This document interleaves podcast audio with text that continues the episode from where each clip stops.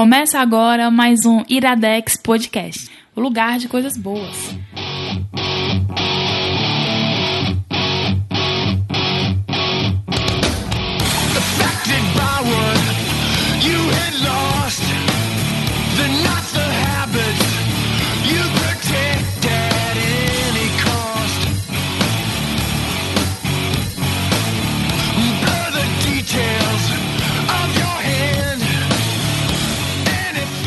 Está no ar mais um Iradex Podcast com sono. Iradex son, son, son, Hoje son- estamos com sono. sonolento. Era né? pra ter rolado um Eu ia dizer sonífero.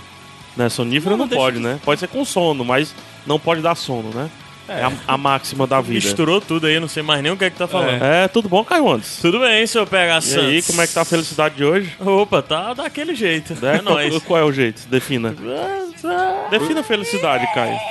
Mais ou menos. Ai, meu Deus. Defina a sua felicidade, Caio Andes. Minha felicidade é que eu estou tão feliz como se eu estivesse num sábado de manhã deitado na minha cama dormindo. Olha só. O pai tá feliz mesmo. Aí mente. Gabriel Franklin. Alô você, em comemoração ao seu novo fone. Ah, é? É. Meu amigo da Rede Globo. Alô, você não é do. Não é do. Não, não é do, do Galvão, É do mas é, Vanucci, de, é do Vanucci. É do Vanucci, né?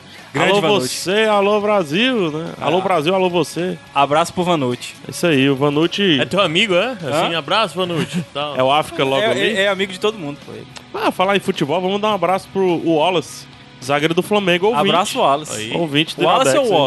Wallace? Wallace, né? William Wallace. Eu- Qual a diferença de Wallace pra Wallace? O Wallace é escocês. Ah, tá. o Bruno, Bruno de volta, cara. É do Caio. É do Caio. foi Ah, é? Tu deu eu spoiler, cara. Deixa eu voltar spoiler. aqui. Pronto, voltei. Caio Andes, apresente o convidado. O Bruno, volta a gravar conosco depois de quantos episódios? Acho que uns uns 20. Tá doido, é, mano? 10, Meu Deus. 15. Sei lá, foi em 2014 ainda. Bruno, por favor, faça sua apresentação. Porque ele não sabe Diga quem você quem é. é. Ele não Não- sabe fazer a apresentação. Eu esqueci quem você é. E aí, pessoal, tudo bom? É, meu nome é Bruno Cavalcante, eu sou um dos cofundadores da Alvanista. Aí, E o que é alvanista? É uma plataforma de conteúdo para quem quer escrever sobre jogos eletrônicos. Aí. Aí, mas... Então já adianta o que é, que é o tema de hoje, né? Se o Bruno tá aqui, então a gente vai falar de quê? De desenhos... Animados, Animados japoneses da década de da 80. década- Cara, eu não sei o que É, mas, pode... esse que- mas isso é um clichê, porque na verdade... O Bruno, o Bruno já gravou com a gente e coincidentemente hoje vai gravar de novo falando sobre game. Mas o Bruno não fala só sobre game não, mano. O Bruno é Bruno é só- autoridade. É porque Ó, é coincidência, ele só quer, ele só, a gente só marca com ele quando é game, mas ele pode falar qualquer coisa. Última Tem que voltar aqui pra falar de outra coisa que não seja game. Conveniência. Mas hoje é game de novo. última gravação com o Bruno foi Kevin Alvanista, Iradex 33. Ah, o que a gente falou A gente lá do, falou do- Comic Fire Emblem Book Man, né? É. E do Fire Emblem. Eu vou até atualizar o post aqui que tá com as vitrines antigas. muito bem, muito bem. Ó, já rolou muita pergunta, muitas perguntas. Caraca, hoje tá a locução tá, tá. perfeita, né? Complicado. Assim, Tá. É isso mesmo. O espírito do, do locutor. Sabe, sabe qual é o espírito que eu tô? Aí. Eu tô hoje com o espírito do bando de ruma. Do ba- Explica o bando de ruma, Gabriel Franks. Cara, o bando de. Na verdade, a gente tem um, um bando de, de cangaço aqui que surgiu no, num dos Sem Fim. Se você não sabe o que é o Sem Fim, então vá atrás, o programa mais maluco dessa internet. E a gente teve esse bando do Iradex e a gente resolveu levar isso para os, os nossos ouvintes e para o Facebook. Então nós temos um grupo no Facebook agora, o Bando de Ruma. O grupo mais maluco do Facebook, onde a aí. gente só fala errado. Tá rolando no bando de ruma aí um. um cê- cê- Bruno, você é bom em, em ping-pong, né? Vo- Você primeiro fala ping-pong pra depois ir tênis de mesa, Não, né? não, é ping-pong. Né? Só ping-pong. Você é bom em tênis de mesa, cara? Eu gostava de pensar que eu era bom quando eu era criança. Inclusive, tipo, eu não sei como era pra vocês, mas é, no bairro que eu morava tinha, um, tinha uma mesa de ping-pong em alguns dos prédios, né? E aí existia como se fosse uma, uma liga, sabe? É, Você tem que vencer a liga do seu prédio. Sim, Aí lógico. depois você passa pra enfrentar os melhores dos outros prédios. Caraca, tipo isso uma liga. Pokémon, lá. acho que É tipo uma liga Pokémon. Eu não vivi essa coisa de tênis de mesa, porque eu acho que não, de- não devia ser muito popular na minha cidade. Eu sou do interior, porque entrou o tema tênis de- de mesa, sabe? Não, aí não é o tênis de PH, mesa, cara, é ping-pong. Ping-pong. Macho, primeiro, ó, Aí o PH chegou. Eu desafio qualquer. Eu mandei um não, vídeo. É não, não, não, não, falando, não, não, certo? não foi, não. Ele disse não. que Eu vou Ele- explicar desde o começo. Não. Eu já vi o PH falando sobre tênis de mesa e ele sempre se gaba. Aí eu mandei um vídeo do Mark Hunt, o lutador do UFC, Aham. jogando tênis de mesa. E ele é assustador, sabe? Ele deu uma cortada, velho, mano. Grande coisa, mano. Uma cortada, cortada. De, um de um lutador peso Não tem pesado diferença que alguma. não tem, um não soco, tem diferença quebra- alguma. É, a cortada é o movimento da munheca. É. Tá, Mas eu não nunca tem aprendi diferença a alguma. fazer isso direito. Eu achei grande coisa, tá? Aí eu mandei eles desafio de boa, tem uma coisa que eu não tenho medo de ninguém, é tênis de mesa, blá blá, começou isso. Aí o Zé e o Gabriel começaram, ah, pois é, eu sou campeão do não sei o que, porra, eu não tenho medo, eu ganho de todo mundo. Aí Eu ficaram sou, nessa. eu sou campeão do torneio das 4 da tarde do Ibeu. O Aí então nessa semi-amador, aí, né? e agora tá um desafiando o outro e um peitando o outro, mas eu tenho uma ligeira impressão que tem alguns que estão blafando nisso. Pera aí, você viu que eu não desafiei ninguém. Você disse que Não, ganha você- todo mundo, você não não medo. disse, não disso. disse. Eu não disse isso em nenhum momento. Você tem que buscar isso no Você grupo disse que- ou no WhatsApp. Eu, eu disse assim, tênis de mesa é a única coisa que eu não utilizo modéstia pra dizer que eu sou bom. Não, você, só fe- disse você isso. ficou fazendo pouco. Você disse que é pra gente escolher se tu vai jogar com a direita ou com a esquerda. Não, porque eu posso ficar revezando. Entendeu? Tranquilo. Eu só não sei qual Eu tá posso, direito com a eu posso ficar revezando também a revistinha que eu vou ler enquanto eu jogo contigo. Ah, então, se você Caramba, olha aí, tá vendo o nível? Se Não, tiver é. esses, esses joguinhos. Olha, ó. A minha Pô, carreira gente- acabou cedo. Eu, eu venci o meu prédio, venci, tipo, na imaginação da criança, né? Aí eu fui desafiar outros prédios, outros prédios e comecei a, a desafiar, tipo, o melhor que eu pudesse encontrar, sabe? Será que tem alguém Tem que melhor? tu encontrar o mais forte, né? E o- Só pode haver um. Todo mundo se conhecia. Ah, eu venci o fulano tal do prédio tal. Eles, ah, eu sei quem é. E aí eu fui, é, tipo, num sábado de manhã no prédio de um cara que eu tinha conhecido. Bati na porta dele, ó, porque eu vim é, desafiar aqui. Caramba, Aí- caralho, Aí. Acho que é coisa, coisa de academia, né? Da década de 90. Caraca! Baixa é. Caraca, E aí mano. a gente desceu, eu fui massacrado, massacrado. Minha carreira encerrou ali, sabe? Eu Tá. posso tentar um renascimento aqui no Iradex, mas... Como é que é? Vim, vi e perdi, né? Cara, é o seguinte. Mas eu, a gente tem que fazer o primeiro torneio Iradex de tênis de mesa Não, ping-pong. ping-pong. eu tô aí, aqui. pega, só jogo tênis de ping-pong. mesa ping-pong. Bom, tênis de mesa eu jogo com raquete normal. Ping-pong eu jogo com raquete só, só na madeira mesmo. Precisa nem de borracha, não. Ah, é, né? Beleza. Eu vou jogar, eu vou jogar com a minha Pode me dar chinela. até bola amassada. Vai jogar com a tua chinela. jogar com a tua chinela, Havaiana. É, vou jogar com a chinela. Não, ping-pong é, é é na madeira mesmo. Eu bato é. Mas tu tá aí, eu vou jogar contigo é com o cabo da raquete. Eu vou jogar com o Hashi, então. Muito bem. Mas enfim, eu, eu, pior que eu era bom mesmo no, no colégio. Bando de Assim. ruma. Não, não, pior que eu era bom mesmo no colégio de tênis de mesa. Só que eu sou mais ou menos contemporâneo a um cara que destruía na época, que se chama Thiago Monteiro.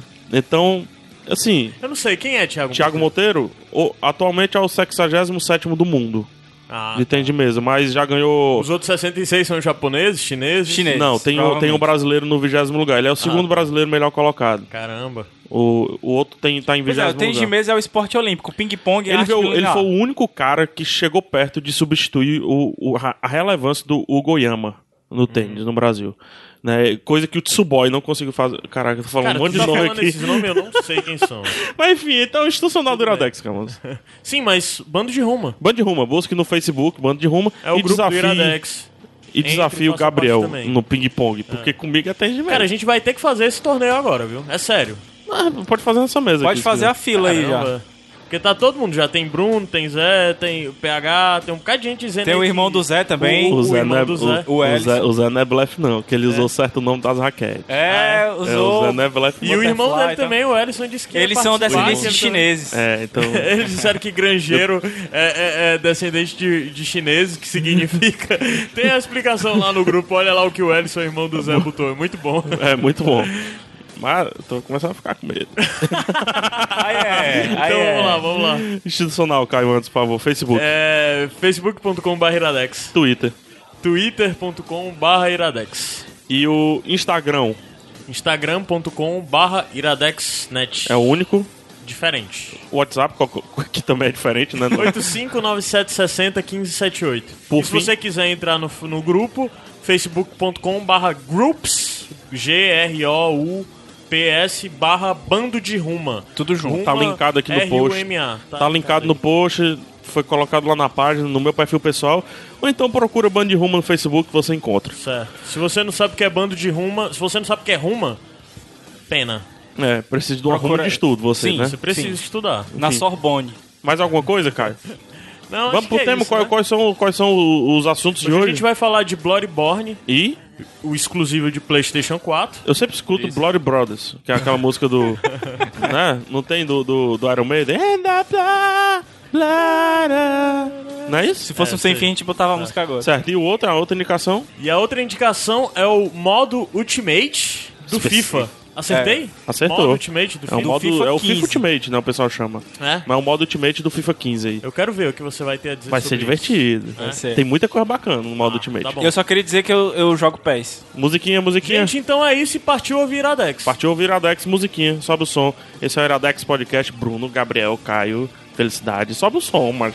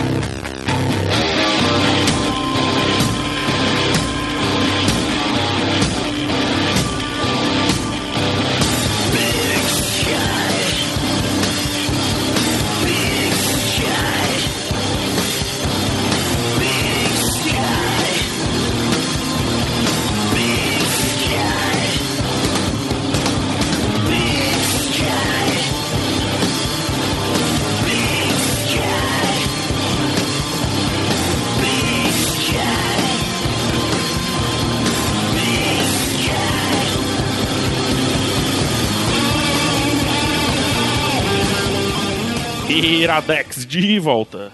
Tem ouvintes novos aí no Iradex chegando. É porque assim, depois do Zona Cyber, o pessoal do, do onde, eu, onde eu trabalho começou a me descobrir. Porque Caramba. o pessoal fala, ah, podcast, internet. Cara, o lance é a TV. Eu saí numa fotinha bem pequenininha na TV e as pessoas, é, tu tá na TV, o que é esse Zona Cyber, o que é esse Iradex aí que tu faz? Então, um abraço pro pessoal do grupo Etisqueiroz aí que tá chegando a ouvir, que me descobriu depois de sete anos de empresa. e a única coisa que eles cobram é abraço. Tu vai, é, eles cobram abraço? Manda um grande abraço, rapaz. pra Manda aí, um abraço. Pra, pra- pra um cara, vocês vão gostar do nome dele. Se chama Darkson. Darkson. Darkson. Né? E você pensa que é novinho Filho assim e tal. do- Não, do- do ele escuro. já é um senhor, cara. É o Darkson. Eu sempre Seu pergunto Darkson. por quê. O seu Darkson, é o DK. Chama de DK. Boa, Né? Abraço pro pessoal. Robson, Robinho, Rafael, tudo mais. É isso aí. Pronto. Enfim, indicação, Anderson. Indicação, só pra falar bem rápido isso aí pro pessoal Dave Groano, David Gro, Dave Groan, Grosiano. Groseado. sei É, lá. da estante então. Tava né? tocando é, é Pro Bolt, que é o projeto que o Dave Grohl teve de juntar uns amigos dele de metal há uns anos atrás e gravou um disco. Isso aí era Pro Ele tem Bolt. amigos de metal? Tem vários amigos de metal. São. Ah. É tipo. Eles, Action ele, figures. ele bota numa caixinha depois, né? Então. Tony Stark. Vamos lá, vamos com. Primeira indicação, hoje a gente começa com o Bruno falando lá. sobre o Bloodborne. Bloodborne. Bloodborne. Isso aí, Bruno. Por que, que é Bloodborne com E no final? É, não sei dizer o, o é do final, mas o sangue tem um- uma importância muito grande no jogo, na história do jogo, sabe? Sangue, meu velho.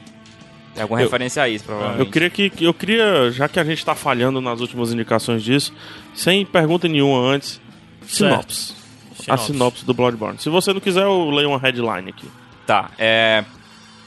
O, aí, o jogo começa com você acordando em uma cidade chamada Yarnam, que ela tem um clima meio vitoriano, é, tipo uma Londres meio destruída, e ela tá cheia de monstros, mas também tem pessoas normais na cidade.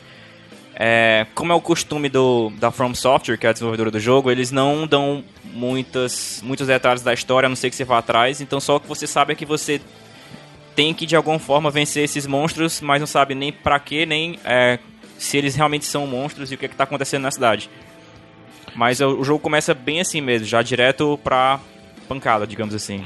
Tu falou da, da, da, da empresa produtora que, tipo, tu falou que é habitual pra eles fazerem isso. Quais outros títulos que É. eles fizeram? Eles lançaram Dark Souls Ah, o Dark e Souls, o Demon né? Souls. Ah, tá. Então, Mas é o mais Bloodborne difícil tem de todos alguma... os tempos. O Bloodborne tem alguma ligação com eles dois? Não, né? Não, não, é, o gameplay é bem parecido, mas a história é, é diferente, um outro conceito também. Só estilo mesmo, Acho né? que é por isso que o Adams também gostou tanto. Já Ele falando... também é fã do- dos outros, né? É, o Adams era pra estar gravando aqui conosco, o Adams que dos Sete Reinos, que nunca gravou o Iradex Podcast, sempre dá errado e hoje deu errado mais uma vez.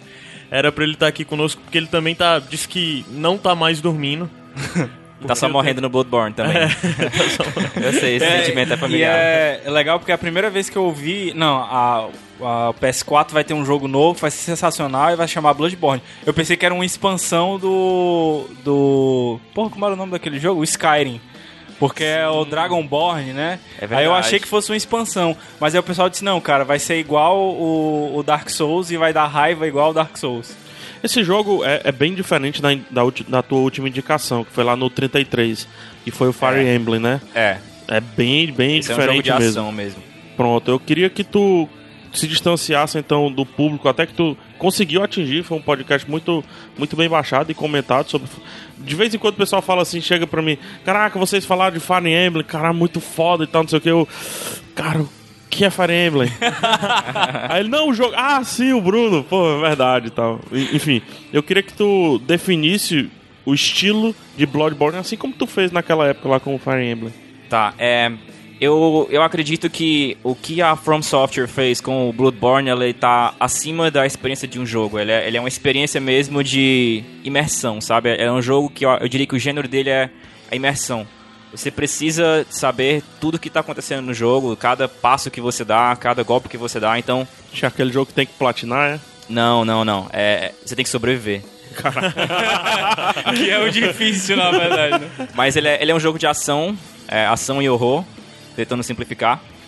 Mas. Mas é, hack and slash, tá? É, é- é pancada ou tem puzzle? Não, não tem puzzle, é só pancada mesmo. Mas o, o estilo dele é um pouco diferente do hack and slash clássico, porque no hack and slash clássico, o Devil May Cry, God of War, você bate muito nos inimigos, eles são muito fraquinhos, e você pontua muito, e você tem pontos por estilo, É o lance do boneco Os de massinha, combos, né? os, Os combos. Aí no Bloodborne você não tem é, nada disso, você tem apenas que sobreviver.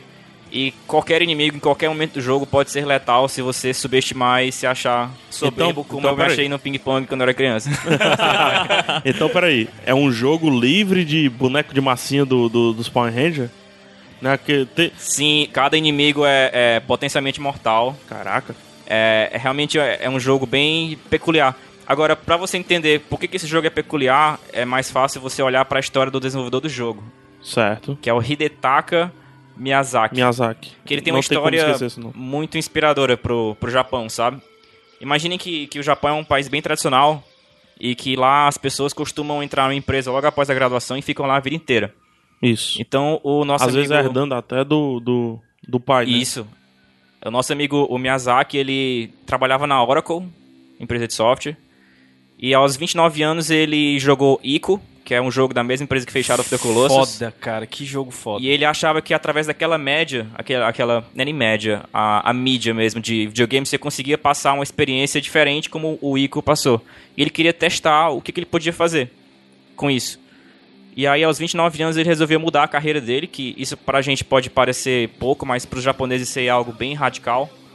E ele começou a mandar o currículo dele para várias empresas de videogames, né? E a From Software aceitou. Aos 29 anos e 10 anos depois ele virou o presidente da empresa. É, Caramba. Só, né? Só. O cara é... Quantos an- quanto tempo, desculpa, ele demorou pra chegar 10 a anos.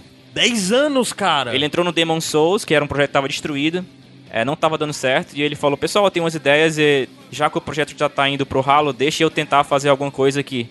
E ele fez e foi o que virou o Demon Souls. Legal. Olhando pela carreira do Miyazaki, a pessoa que ele é, que ele é o principal responsável pelo Bloodborne, você tem que entender que o Bloodborne não é um jogo comum, ele é, realmente é um jogo diferente, a- e a experiência do jogo é diferente de quase qualquer outra coisa que você já teve em, em qualquer outro jogo. O que é que chega perto, assim, pra a gente já começar alguns comparativos? Da nova geração, né? Da nova geração, é, Eu não tem acho que- tantos jogos assim. Eu, eu diria que, em termos de Inovação. os Dark Souls são, são próximos em vários aspectos de gameplay, sabe? Mas eu, eu diria que eu vejo muito do que o Ken Levine fez na franquia Bioshock no, do Bloodborne, no sentido de construir Legal. uma história muito trabalhada, que se o jogador não for atrás, ele não vai ter acesso a tudo que o, o, o autor criou, sabe? É, entendi. A mitologia em si é maior até do que o que é mostrado, do que é contado. Não é nada tipo. Ele tá você tá acompanhando tudo, mas se você não tiver interesse, não tiver atenção, vai passar só aquilo tipo, mesmo. como Tolkien fazia. Você pode ler O Senhor dos Anéis e passa por uma floresta que tem uma mega história sinistra por trás, mas se você não for atrás, você não vai saber. Mas ele dá pequenas dicas que existe algo bem mais é, profundo ali por trás. O Bloodborne é a mesma coisa. Você pode terminar o jogo sem entender direito o que está acontecendo. E se você for atrás, você consegue descobrir. Mas assim, a história completa eles não deram. Você tem que imaginar e preencher alguns vazios. Mas qual o caminho que se faz? Porque, sei lá, quando a gente pensa em literatura é fácil saber qual o caminho que você tem que É. procurar pra encontrar. O mundo, nesse caso, já puxando a pergunta, o mundo é aberto? Do, do Bloodborne? Ou você É. tem. Tipo. o mundo, não, não diria que é aberto. Ele é como se fosse um Metroidvania. É um é Castlevania amplo. da vida. Ele é amplo, mas. amplo e você tem portais que te levam para certos lugares. Você teria como andar quase o mapa inteiro, mais ou menos, mas ele é, é- pode pensar nele como se fosse um mundo semi-aberto, sabe?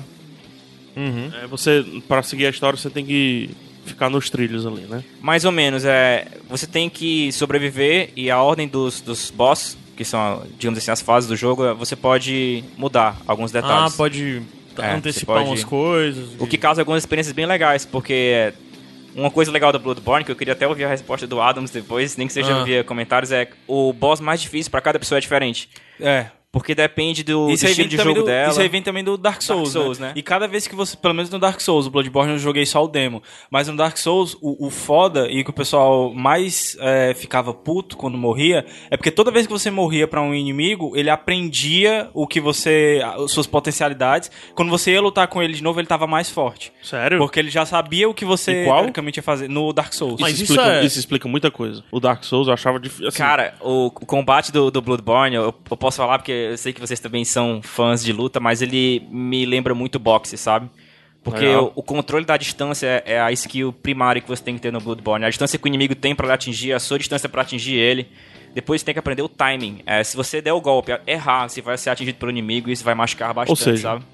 é o tipo de boss que você tem que morrer da primeira vez pra, pra É, mas aprender. entenda, isso que eu tô falando serve pra todos os inimigos, não só os boss. Ah, é? Você tem que dominar a distância e, e os padrões, os ataques de todos os inimigos do jogo. Se você Caramba. tentar é, massacrar as, as cegas, você fatalmente irá morrer. Agora a gente já sabe porque que o Adams não tá conseguindo dormir, né? É. Acho que ele disse que não podia gravar de manhã, né? Porque ele deve passar Porque o ele dia deve ter passado a sexta, né? Eu disse, não, não vou conseguir Deve estar não, jogando não. até agora. Não, brincadeira, né? É, o, o Bloodborne é o personagem. Tem um personagem criado ou você quem cria o personagem é meio avatar a parada? Você que cria o personagem, pode ser homem ou mulher, você define um background pra ele. Legal. Ah, é, eu tinha visto o trailer, eu tinha achado o personagem tão interessante, a imagem dos que aparece nos trailers e tal.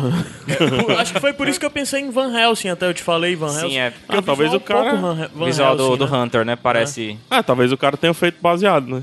É, É, pode ser por isso. Mas, caras, a forma como o, o Miyazaki faz pra entregar a história do jogo é, é muito interessante, sabe? Pois é, eu tinha te perguntado como é que você faz pra descobrir mais da história. É também. isso, boa pergunta. É muito legal, é. Você tá andando pela cidade e se você não for atrás das coisas, você não vai ter praticamente Mas é nenhum dentro tipo do de jogo história. mesmo. Dentro do próprio jogo. Certo. De vez em Massa. quando você, você vê uma casinha com uma luz vermelha do lado de fora. Opa! E se você bater na porta, É aquela história, né? A velha regra dos videogames. Brilhou, tem alguma coisa ali. é brilhou ou é menos colecionável. e aí tem uma pessoa do outro lado da porta e ela fala alguma coisa pra você, alguma coisa dela, não ela não entrega a história mesmo, só fala tipo, ah, você está sozinho na noite do- da caçada, boa sorte, sabe? E você, o que é essa noite da caçada? O- por que que isso acontece? Não vai ser essa pessoa que vai te falar. Você não vai perguntar isso pra ninguém, você vai desvendando que talvez exista uma noite onde as pessoas caçam os monstros. ah, você vai construindo a parada, então. Isso, e depois eles falam que é, muitas pessoas vieram pra Yarnam buscar a cura, mas no final das contas o que elas acharam foi outra coisa. E você não. O, o que foi que elas acharam? O que foi que aconteceu? Legal. O que, a- o que eles fazem é entregar a história através de pequenos detalhes de Uma personagens. Puzzles quase, né? Uma parada um pouco Resident Evil também, né? Tipo- Isso de você ir coletando Tem que ter informações. É. O, o defina monstro, já que falou de. Pô, de... é, tu adivinhou a pergunta que eu ia fazer, cara. Ó, é isso aí. Transmimento de aí. pensação. Defina monstro aí pra Bloodborne. Aí a gente tem. Porque monstro pode ser. um- É, zumbi, uma é o quê? Não, pode ser uma. Eu chamo uns amigos meus de monstro, né? É, Defina Monstro! É, tipo, Ah. se fosse, tipo, Last of Us e tal, né? Que os monstros são né? os caras lá, Sim, né? Também. isso. O- no Bloodborne é interessante porque é, logo nas primeiras duas, três horas de jogo, alguém fala pra você, você bate numa das portinhas e a pessoa fala, tipo, ah, é, jovem Hunter, você ainda não percebeu que você tá matando não são monstros. É, logo, logo você irá perceber. Você, você vê, são como se fossem pessoas semi-transformadas em bestas. como se fossem uns lobisomens, sabe? Ixi, que usam metrô armas. 2033 aí, né? quase. Mas é. Além deles, também tem outros tipos. Al- Alguns monstros tiveram uma transformação completa, já não tem mais traços de humanos. Certo. E mais pelo fim do jogo começa a ficar uma parada meio Lovecraft. É, Foda. o jogo vai ficando bem insano. E assim, o tema geral de, de Bloodborne, eu diria que seria a metamorfose e o que é necessário pra você evoluir como raça, sabe? Caralho. E o cara realmente pegou uma história bem densa e, e, ó, o que você vê no começo do jogo é só a ponta do iceberg do que a, ou a história que o Bloodborne trata. Tu tinha falado que tinha um elemento grande de horror. Se- o, o horror, ele tá presente nesse enfrentamento com os monstros ou tem tipo cena cagaço, essas coisas assim que tu não consegue jogar no escuro? O clima do jogo é meio pesado. é- Essa é uma pergunta que ele faz pra saber se eu vou jogar ou não. a morte do- se eu vou jogar ou não, cara. Não, não tem, não tem nada assim. Tem alguns sustos de personagem atacando, mas nada, nada assim feito para dar susto tanto assim não. Dá pra jogar no escuro. Dá, dá pra jogar no escuro. O, o clima da história é que é meio pesado. É tipo um conto do Lovecraft. Você vai ficando. é- é- a história vai ficando muito tensa como você vai entendendo, mas não há um ponto específico que a história é sinistra. É simplesmente a tensão vai crescendo e você vai vendo o que é que tá em jogo. E aí vai ficando uma sensação de você estar sendo preso num quarto cada vez menor, sabe? É, Cara- em, em Lovecraft, já que você tá citando, o formato dele é que, assim, primeiro existe um, o medo, depois existe o monstro, de fato, e no final a existe, né? existe a insanidade, né? Que eu chamo é, o- os problemas introspectivos que tudo aquilo ali causou, né? É isso mesmo que tu tá É, conf- a comparando? insanidade ela é muito tratada no, no Bloodborne. É, eles falam que a linha entre a insanidade e você ter realmente chegado a uma iluminação maior é uma linha muito tênue e que muitas pessoas ficaram perdidas nisso. É, Inclusive, vou jogar pequenos drops da história, assim como o Miyazaki faz, Ah, tentando replicar. Quase todo mundo que você vê em Arnhem é cego. Porra. Isso é porque, O, o- quem não é monstro? inclusive os monstros também, as pessoas Ah, é? e elas se cegaram, sabe? É, E Lovecraft. Algumas culturas total. antigas tinham uma- um entendimento que você precisava remover a- o- os olhos para poder realmente ver o que existe. É, pra a terceira visão, do- né? Então as pessoas estavam buscando algum tipo de, de visão maior para entender o que estava acontecendo, chegar a um ponto diferente, elas se cegavam. E aí nesse percurso vários ficavam insanos, né? É o síndrome de Shiryu, né? Shiryu, Yoga. Yoga- não, vários, Yoga Mas Não, assim, só pra dar um segundo drop, é, é, Bloodborne fala muito sobre dimensões paralelas, que outras formas de vida podem existir e que formatos elas podem existir, como elas poderiam interagir. Parece a, a primeira visão um, um hack and slash de bestas, mas ele é, ele é bem mais do que isso, sabe? É, é bem mais do que isso É, mesmo. foi a primeira Legal. impressão que eu tive quando joguei o, o demo. E inclusive o Eu que acho mais... que esse lance do, de, de cegar, das pessoas se auto-cegarem aí, pra mim, é o melhor drop que tem. Você. Acho que é o. Não, com o clima do jogo é explicado através disso aí, bem legal. E quando eu joguei o demo, eu gostei bastante, assim, porque ele me lembrou um jogo que eu joguei poucas vezes, mas ele me marcou muito. Era um jogo da época do GameCube, não sei se tu conhece, que chama Eternal Darkness. Não, que é não um conheço. jogo basicamente de hack and slash, só que tinha um elemento a mais que eram os monstros, eles tinham um campo de visão. E bem no lance do, do Lovecraft, se o monstro olhasse pra você e você olhasse pro monstro, o seu nível de insanidade ia subindo. Então, à medida que o seu nível de insanidade subia, tipo, escorria sangue das paredes, você ficava com a visão ao contrário, era um negócio assim assustador, sabe? e eu Lovecraft senti total, esse- né? É, isso acontece no, no Bloodborne. É, quando você Ó. passa a, a ver monstros cada vez mais estranhos, você tem uma pontuação chamada Insight. Que é quanto o seu personagem conseguiu ver além do que há pra ver, né? E quando esse ponto passa de um certo lugar, você passa a ver coisas na, na fase. Você passa a ver seres estranhos pendurados no teto. Você passa a ver coisas bizarras e elas não têm muito significado. Outra coisa legal é que o O Bloodborne BH faz... não joga isso nem a Nem a pau, irmão. Mas assim, é, eu te conto, não é tão assustador quanto parece, é mais fascinante, sabe? Aham. É, quando você entra em contato com Bela- um ser que você é incapaz de compreender, você simplesmente não consegue compreender o que é que esse ser é. Tipo um Cthulhu o, da vida. O Bloodborne, ele se abstém de julgamento de moral. Se esse ser é, é bom, Bom, ruim, caralho, você velho, apenas não consegue entender o que é que o que é aquilo ali, o que é que tá acontecendo. Ser de outra dimensão, por e exemplo. a, né? a história da, da civilização, de como é que eles entraram em contato com esse tipo de, de ser, também ele se abstém de julgamento de moral. Você apenas olha e, e tenta entender o, o que é que eles estavam querendo fazer, mas os seres em si você não tem como julgar porque você não consegue compreender o que eles são. Cara, Então é, legal. É E- algo realmente fascinante. E, e Bruno, E, assim, e- a, a variação, desculpa, a variação é muito grande. De ser ou, ou tem aquele problema de videogame que os São bichos todos se parecidos. repetem. Não, não, são, são bem, bem, bem diferentes mesmo. né? e Legal. estratégias diferentes, né, pra cada um também. Totalmente ter, né? diferentes, é. Uma, uma referência legal é que o pessoal que fez o Bloodborne é fã de um anime chamado Berserk. Puta, velho. Então eles puxam muita coisa desse estilo do, do Berserk, caralho, toda aquela então, né? história de ascensão do, do Griffith, né? Tipo, Aham. é. Então, é. Se o pessoal é fã de Berserk, pode confiar que tem Inclusive coisa o boa mangá por tá sendo relançado agora em Sim. português, né? Cara, deixa eu te perguntar uma coisa. Tu acha que pra essa nova geração, PS4 e Xbox One, o Bloodborne vem como... Porque assim, logo quando saiu o Shadow of Mordor, todo mundo disse, não, cara, esse aqui é o jogo da nova geração, com inovações e tal, o sistema Nemesis. Tu acha que o Bloodborne, ele, ele vem como um, assim, um concorrente forte pra ser o jogo dessa, dessa geração? Eu acho que não. É, eu acho que tá muito no começo. É, visualmente, o, o Bloodborne não, ele é um jogo muito bonito. É, tô vendo aqui. Mas o eu não acho. Se você vê o gameplay de Uncharted 4, é, ali é o que eu acho é o próximo nível, né? Eu acho que o jogo da próxima geração ainda não saiu. Eu acho que quem vai lançar esse jogo vai ser a Naughty Dog, como ela fez com The Last of Us. Aham. Se você parar pra olhar um, um Bloodborne e comparar Mas com vai o The esperar Last o of tempo Us, todo que, que a Naughty Dog esperou pra lançar o Blue. Porque o. o, foi adiado, o Last o of Us né? foi, saiu. fim da geração. E saiu no fim da geração, né? Tu acha que vai demorar esse tempo todo? Já fica a não, pergunta. o, o um Uncharted pouco. tá prometido pro ano que vem. É, Eu, né? eu acho que a Naughty Dog vai entregar o que é o, a nova geração, sabe? Massa. Mas eu ainda acho que os jogos que estão de PS4 Caraca. agora, eles são muito parecidos com os melhores de PS3. Desculpa interromper, eu, eu dei uma viajada aqui que eu tô vendo gameplay, né? É, o jogo tem, tem animais de quatro patas bizarros. então isso me deixa. Isso Tem esse- eleva muito o nível de dificuldade pra mim nesse Não, pô, jogo. se fosse um homem macaco ainda vai, né? Um, um macaco Não, mas tem correndo. lobo, sei lá, cachorro bizarro, sei lá o que é isso. isso eleva muito a dificuldade pra mim. Cachorro cara. bizarro. É Que porque eles não mantêm foco, mas eles, eles vão por todo lado, fica rolando é verdade, 360 esses- eles são bizarro. difíceis. Pra mim é muito difícil, cara. Call of Duty aí, quando os cachorros vêm, eu fico louco. Mas é, é engraçado uma coisa do, do Bloodborne, cada pessoa que joga ela tem uma experiência diferente exp- do, do que como ele jogou o jogo, né? Eu, eu lembrava muito do Breaking Bad. Eu, depois de muito morrer no, no, no Bloodborne, eu passei a, a ter um mindset diferente Aham. e que eu precisava ser o perigo, eu precisava ser o cara que bate nas portas. Eu não, eu não tenho que ser caçado pelo monstro, eu tenho que caçar esses monstros, sabe? Legal. Depois que eu Caralho. passei a ter esse mindset, eu tive um pouco menos de, de fracasso no É, jogo. eu tô vendo sabe? aqui no gameplay que quem tá fazendo aqui. Ah, o Edu, né? O BRK, BRKS Edu. Ele tá no.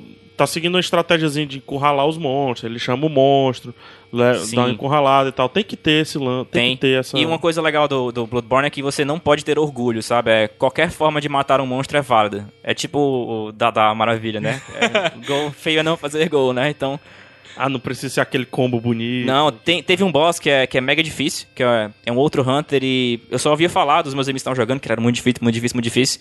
E aí quando eu fui jogar com ele, ele tava no topo de uma torre. E eu Caralho, simplesmente safado, empurrei e ele caiu da torre, sabe? Pronto. Tipo. e aí foi isso, matou e ele. E mas é isso é genial, sabe? né, cara? Mas Muito assim, legal isso, cara. Zero orgulho, não existe. Só quem honra, jogou King Kong. Você É, tem e- apenas que, que vencer, sabe? Pra fazer uma, uma pergunta final, Bruno. É... Não, eu tenho a pergunta final. ainda. Não, mas seria a minha Xi, pergunta final. É minha pergunta Ah. final. Até um desafio, porque é uma das coisas que mais me interessa nesses Repete, jogos, por favor. principalmente de, de hack slash. Qual é a penalidade pra você morrer? Porque muitas vezes a morte é uma coisa tão fuleiragem que né? você não fica com medo de morrer. O Dark Souls ensinou a gente a ter medo de morrer. O Bloodborne também. É, é o mesmo princípio. Você mata o monstrinho, você coleta Blood Echoes, que é uma pontuação que você vai usar pra comprar coisas, upar o seu personagem. E aí cada ponto que você compra de força, de resistência, é crítico pra sua sobrevivência, né? E se você morrer, você perde esses seus Echoes. E você tem que voltar ao lugar que você morreu pra recuperar eles. Se você morrer nesse caminho, você perdeu eles pra sempre. Então é, Caramba. é cruel. E aí, É- perdeu é pra sempre? Não, do- peraí, do- peraí, do- pelo amor de Deus. Você perde os pontos que você não gastou. Mas aí é aquele lance, como você morreu e você tem que voltar pra aquele lugar lá, o mon- eu não sei se no Bloodborne é assim, mas O no Dark monstro tá lá. No Dark Souls, o monstro tá lá e ele aprendeu com a, Isso. com a sua morte. Então vai ser mais difícil matar ele. O princípio de, de game design do Bloodborne é de alto risco, alta recompensa. Então é. Se você matar um boss do Bloodborne, você vai ficar muito feliz, sabe? Muito, muito feliz. Tô entendendo, Adams. Tô entendendo, Adams. Agora o processo vai ser longo, né? É, aí sim, a- a- a- essa é a minha última pergunta. Se vocês tiverem outros, aí beleza. Mas é, como é que é a evolução do personagem? Como é que o personagem evolui? né? Como é que o. Enfim, aquele cidadãozinho ali evolui? É arma? ele vai ficando, sei lá. É level. É, então. o- É, você tem level e você tem armas também, então são os dois. Você vai comprando armas, armaduras. Ah, mas você vai comprando, o você não vai encontrando, não, né? É, também, mas- também encontra também. É aquele tipo Last of Us mesmo, você vai encontrando tudo no meio da rua, pega um pedaço de pau e vira arma. Mas ele é linear, é aquela parada assim. Não, pra eu enfrentar esse boss, eu tenho que ter conseguido isso, isso, isso. Não, Ou ele é não. mais linear. Sempre que você chegar lá, se chegar lá com o martelinho, você consegue enfrentar na inteligência. Sim, sim. É, o, o principal pra vencer todo boss é o conhecimento dos padrões mesmo. É a habilidade do jogador. O, agora, por exemplo, se você tiver um pouco mais de HP, talvez o golpe que seria letal te deixou viver um pouquinho mais pra bater e vencer o inimigo, sabe? Entendi. Ou se você vai bater e tira um pouquinho mais de dano. Eles focam bem mais no, na habilidade do jogador. Em... O, o porra louca não, não, não se garante, não, né? Não, não, não, não tem a menor condição. É. Aí Então, provavelmente vai Ele ser não o vai cara nem que chegar vai- no boss. Provavelmente Então- vai ser o cara que vai comprar o jogo, vai jogar, morrer 300 vezes e dizer, esse jogo é paia. Eu. Que aconteceu muito com, com Dark Souls e com. Demon Souls. É, o Dark Souls foi altamente mal interpretado por muita gente. Inclusive, te- eu, eu vi gente esculachando É, o jogo gente- e tudo mais. E, e é o oposto, né? Assim, é- são os dois opostos. Tem, ou você odeia ou você ama. Tem gente que até hoje, mesmo com o Dark Souls 2, ainda joga um. É. Porque é... Ele não é essas belezas todas, né? O, o primeiro, mas. Mas enfim, É, é, pra- tem que se colocar na época. Só pra ajudar aqui o, o Bruno aqui. É, no Game Ranking ele tá com 91% e no Metacritic ele tá com 93 de 100. A nota Isso é dele. muito alto, né? É, eu muito tô falando alto. porque eu não conheço. alto. É muito alto. Pô, toda, é um no- 9.3, né? Massa. Eu acho que o Bloodborne tem tudo pra ser um dos jogos desse ano, né? É, apesar de que muitos foram adiados, ainda vai ter o Batman. Eu acho que ele tem condições de ser um um dos jogos do ano. E- e- Tem uma Muita gente tristeza. tava a- apostando no Order, né? Só que foi meio que um fracasso. eu tanto- tenho uma tristeza aí. É, que exclusivo esperava, né? PS4. né? Sim. Então, que pena. Mas enfim. Mas É aí isso. pensa que se você pegar um PS4, você vai poder pegar os jogos da Naughty Dog também. Vai É. valer a pena. Não tem espaço, não tem mais HDMI sobrando. Tem que comprar, tem que comprar um switchzinho de HDMI que troca lá e tal. Enfim, vocês têm perguntas, vocês têm dúvidas aí, colocações? Cara, eu só quero jogar agora. eu nunca imaginei que eu fosse ser tão ganhado por, por- uma indicação de jogo, assim, velho. caiu antes?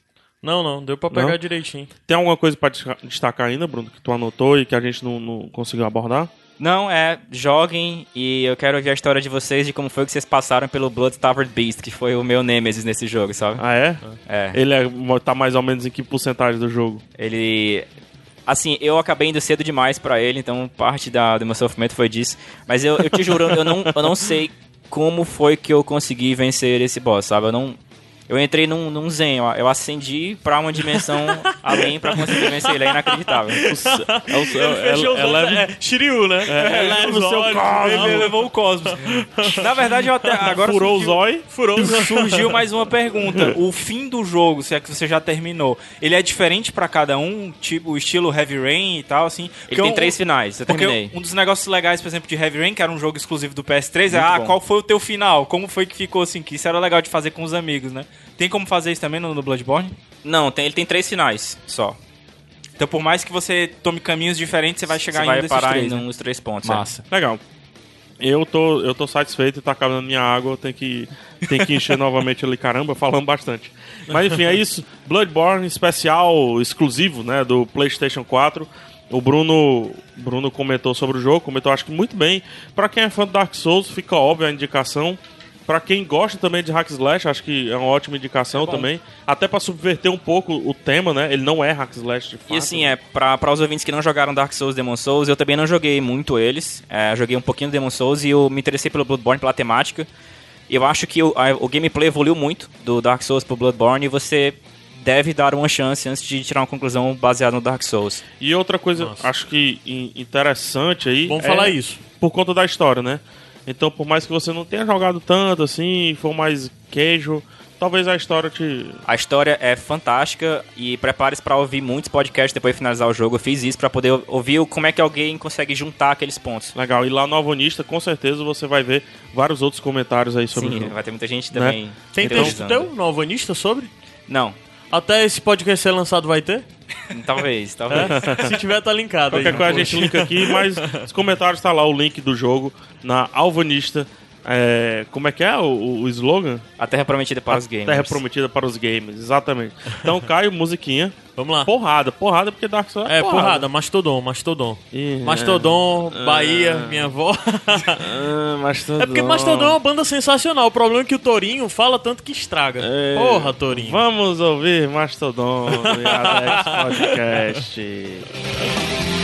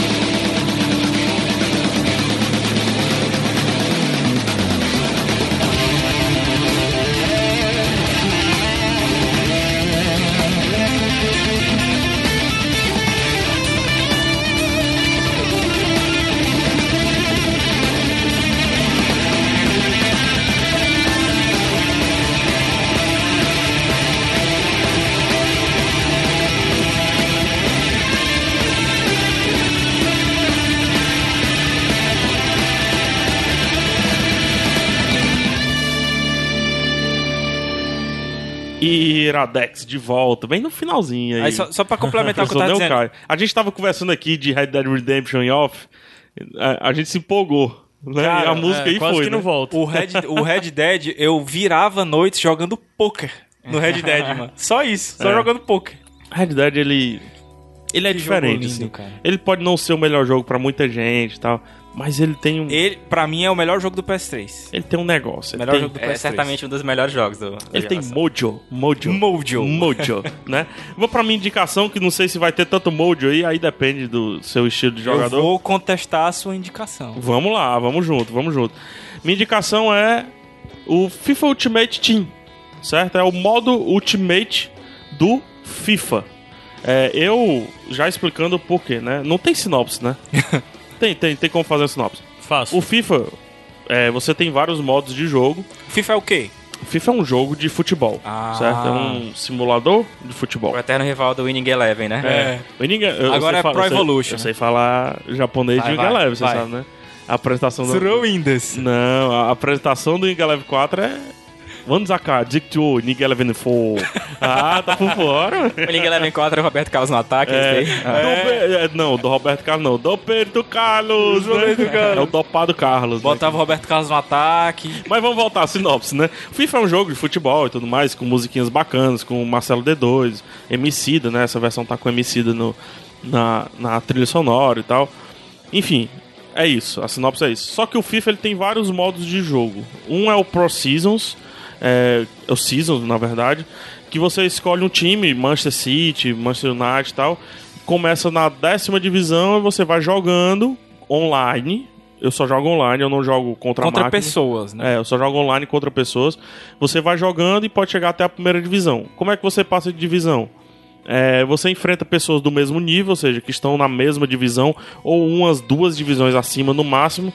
E dependendo da divisão que você esteja, você tem que ganhar 10 pontos, ou seja, ganhar 3 jogos e. E três jogos e meio, né? Empatar um jogo, né? É, ou 17 pontos, 15 pontos, isso vai aumentando conforme as divisões vão subindo. E você tem um modo normal, né? O modo que você enfrenta o amiguinho e tudo mais. E daí você tem o modo carreira. Você faz um jogador e vai jogando aquilo ali. É, tem outro que, que é tipo esse carreira, só que online, assim. Que você joga. É o Pro Clube, eu acho. É, Pro Clube. Que você joga com amigos. Então cada amigo escolhe uma posição pra jogar. Cara, isso aí é que eu queria ver algum dia, porque eu É. jogo o, o PES, já adianto que eu jogo o PES, e Aham. isso não tem no, no É, isso é muito bom. Por exemplo, eu tenho um volante, né? Eu fiz um volante no, no, no, no jogo, então joga aí com o Glacial, Everton. Até um abraço pessoal. O Glacial, Everton, o Bruno, tudo mais. E ele só joga no ataque, né? Eu já- falei Então são, são, como é que é? 10 atacantes, 10 atacantes e um goleiro. E um, um goleiro e um volante, né? Então são nove atacantes, um goleiro e um volante. Mas enfim, aquela confusão é mais, é mais pra diversão de se conversar enquanto tá jogando. ficar se xingando, bicho burro, toca a bola e tal, não sei o quê. É divertido. E, por fim, o modo que eu mais curto, e esse sim eu levo muito a sério, que é o modo Ultimate, né? Que é o que tu vai indicar. que é o que eu vou indicar. E o modo Ultimate tem o modo é, Seasons dentro dele. Então você pode jogar torneios ou você pode jogar temporadas dentro do modo Ultimate. O diferencial é que no Ultimate você monta o seu time do jeito que você quiser. E caso você tenha dinheiro para isso. Quando eu chamo de dinheiro são os coins dentro do próprio FIFA. E você conquista dinheiro ganhando partidas, vendendo jogadores. é, e ganhando partidas de maneiras excelentes, digamos assim. Quanto mais gols você faz, mais dinheiro você ganha. Quanto mais chutes a gol, tem todo um, um, Um lance cálculo de cálculo aí que tudo mais. Só que a forma melhor de se ganhar dinheiro é você comprar jogadores bons de mercado e revender esses jogadores a um, um preço maior. Qual é o diferencial, PH? Sim, do- desse, desse modo, pro, por exemplo, para o primeiro que tu explicou lá, que é o, O Seasons? o de Seasons. É, o Seasons você pega o Manchester City, por exemplo. Você Ah, pega você lá joga o... com o time É, feito você já, joga né? lá com o Davi Silva, a galera toda já pronta, né, no time. Esse você pode jogar com o Neymar e o Lucas no ataque. Sendo que o Neymar tá no, Marcelo, tá no Barcelona e o Lucas é do PSG. E os Eu jogadores são só atuais ou tem o pessoal antigo Tem uma também? galera antiga, tem, uma- tem o Legends, né, que são caríssimos. Caríssimos. E como é a forma de você conseguir esses jogadores? comprando. É, os jogadores, eles. Esquece jogadores, eles são cartas. Né? Então é no, é no lance Magic lá da parada. Né? E cartas de, que tem lá seus Eu atributos. escolho você, tipo isso. É, uma parada dessa. Lucas, eu escolho você, faça Sua gol. vez! É, e eles têm atributos, né? Que é velocidade, passe, chute. Esses aí já, já conhecidos que o jogador tem que ter, né? Ele não precisa ter. E essa venda é feita pra outros jogadores ou pra para CPU? outros jogadores e o mercado às vezes coloca alguns, algumas cartas e para dar uma inflada no, naquele E aí jogador. tem tipo um leilão pra você comprar? Leilão, exatamente. Ah, tem leilão ou legal. tem compra direta. Mais ou menos assim. Eu tenho o Lucas e eu quero vender. Eu comprei o Lucas de 5 mil coins, vamos supor. O Lucas ponta direita, porque tem o Lucas atacante, tem o Lucas meio campo, tem o Lucas meia direita, meia esquerda. o mesmo vai. jogador, mas com posições São diferentes. cartas diferentes. Se quer esse jogador, são cartas. Entendeu Ah, aquilo tá. que eu falei? Não, mas eu per- perguntando assim, por exemplo, a gente tá falando do mesmo. É o mesmo jogador, Tá, é o mesmo avatar, Avatar, do Lucas. isso, que Só que a carta dele de meia esquerda, a carta de meia direita, a carta Caramba. de ponta direita, a carta de atacante. E eu posso jogar com. No meu time, o Lucas atacante. Não, você só pode ter uma carta do mesmo avatar no seu time. ah, legal. Entendeu? É, inclusive no banco de reserva, essas coisas todas, já adiantando qualquer pergunta sobre Pra não isso. bugar, né? Não botar 20 Neymar. Né? É, tem uma galera que dá uma bugada de outras formas. Mas enfim. Então você. Eu comprei o Lucas de 5 mil. Então se eu, eu joguei aqui com o Lucas, ah, não. Saco, não gostei, não se adaptou ao meu time, ao meu estilo de jogo e tal. Quero vender o Lucas. Então, eu quero ganhar pelo menos mil. Mil coins aí. Então eu defino que o preço para você comprar ele, comprar de fato, é, agora, sem participar do leilão, é 6 mil. E eu coloco um leilão dele começando com 4 mil. Entendeu? Então o pessoal vai dando lance de 100, 100 ou 200, 300. Se tiver uma oferta que cubra é automático. É tipo. É, não, aí tem o tempo. Eu Ah, defino que em uma hora o leilão acaba. Então, a última oferta maior leva o jogador. Ou a oferta que bata os 6 mil que eu tinha definido como pay now, né? Como pagar agora. Se não, o cara vai e paga os 6 mil e leva. e Um mecanismo bem... Cara, quando, quando me falaram. Quando Cara, é elaborado e isso, desculpa, Gabs, é isso que é o mojo. o Mojo. É isso que é o lance, porque o Erinaldo, que já gravou aqui conosco, ele é. Ele, ele é assim, o Wall Street do FIFA Ultimate.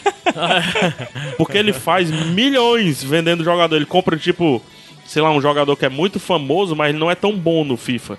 Que é o Steve, Ger Steve Gerrard, né? Que se aposentou, inclusive, agora. É, então, assim, no FIFA ele tá meio lentão e tal, não é tão bom. Só que ele é famoso, então a galera que vai chegar no Ultimate vai comprar os gadinhos, os noob.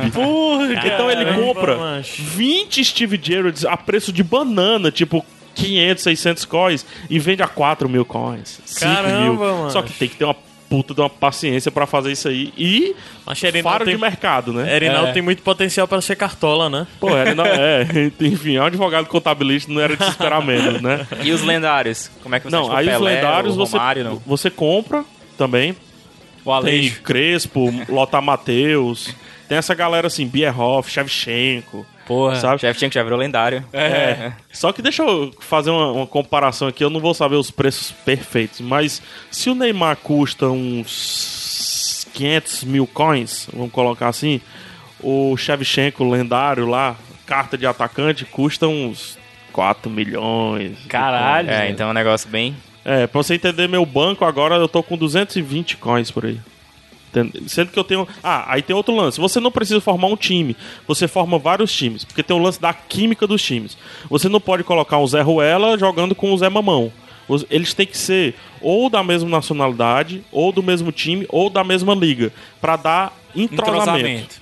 Legal, isso Então também. vamos. Eu, eu deveria ter aberto aqui meu time. Eu, enquanto vocês falarem alguma coisa, eu abro já aqui e mostro. Não, eu lembro que tu me falou uma vez que tu tava jogando, por exemplo, com a zaga, que era toda brasileira. Pronto, é, uma- eu tava, agora eu tô jogando com a zaga da França, né? Então, lateral direito, joga na França, mas não é do mesmo time e nem da mesma nacionalidade do Davi Luiz e do Thiago, e do Thiago Silva, certo? O lateral esquerdo também é o Bedimo, que é do Congo, sei lá, do, do- Mas joga na França. mas joga na França, no Lille. Entendeu? Aí o meio de campo, também da França. Eu fiz um time que joga todo na França. Só que tem um francês, que é o Matuidi, mas que joga na França também. E aí então ele ele já- já... aumenta o entrosamento do cara que eu coloquei na direita dele, que é o Pogba. Que é francês, Mas por joga- mais que jogue na Itália. Itália. Só que eles são franceses, então eles Ah, é legal, ali. porque vai fazendo as linhazinhas lá, né? Exatamente. E essas linhazinhas existem. As linhazinhas ficam vermelha, amarela ou verde. E você tem que ir equilibrando o seu time para deixar um time entrosado. O que é que muda o entrosamento? Porra nenhuma. Não muda. Se você for um jogador fantástico, assim, fora do comum, você vai pegar a bola com um, vai fazer a besteira e vai. Se você for um jogador mediano, como eu, se quanto maior o entrosamento do seu time, melhor para ele Eu jogar. tu do- ser só um jogador mediano. eu só, só consigo me engabar em tênis mesa. É, se você for um jogador mediano como eu, quanto maior o entrosamento, melhor. Porque é, o ponta direita vai estar na ponta direita quando você nem precisar olhar e jogar essa bola lá. Já vai ser automático. né? Isso. Então tem esse lance, é entrosamento, né? Ah. Eles vão errar menos passe, o cara vai chegar na cara do gol. Se você colocar um, ataque, um, um volante no, no ataque, ele vai chegar na cara do gol. Você pode fazer tudo Chutar na perfeito, lua. mas ele vai chutar na lua, então o goleiro vai abafar e tal. Então tem esse lance. Se você colocar um meio, um Matuidi com a carta de meia esquerda para ser volante, ele vai ter menos constituição, então ele vai marcar menos. Certo? Agora, se você colocar o Matuidi volante, volante, na posição de volante, aí.